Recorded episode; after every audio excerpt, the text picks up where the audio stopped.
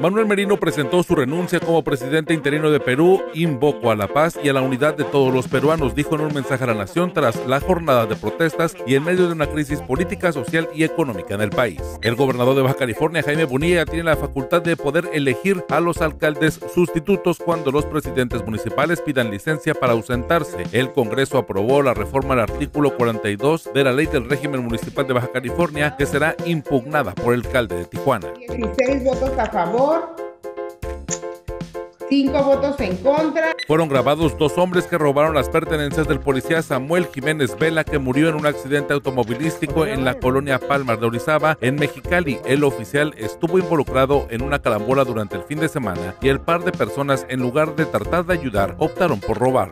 Por quinto día consecutivo, el domingo se mantuvo el reporte de 130 pacientes intubados por COVID-19 en los hospitales de Baja California. Las autoridades de salud insisten que se trata de los efectos de los festejos y responsables de Halloween. En Baja California ya murieron 23.598 por COVID-19 en total.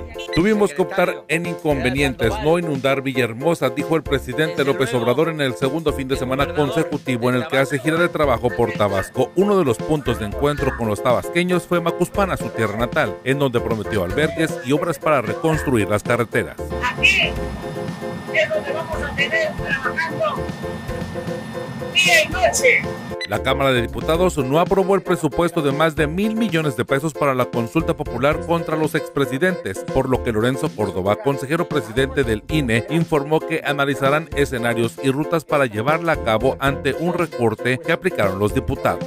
Ni autorizó partida presupuestal alguna.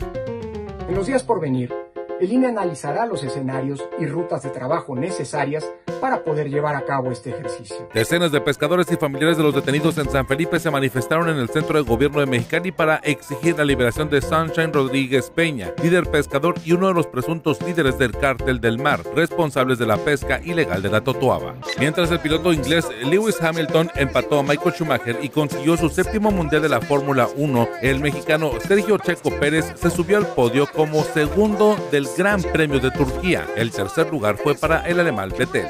See the second checkered flag and takes second place in a race. Sergio Perez on the podium. Sebastian... Por si alguien preguntaba, soy Ernesto Eslava.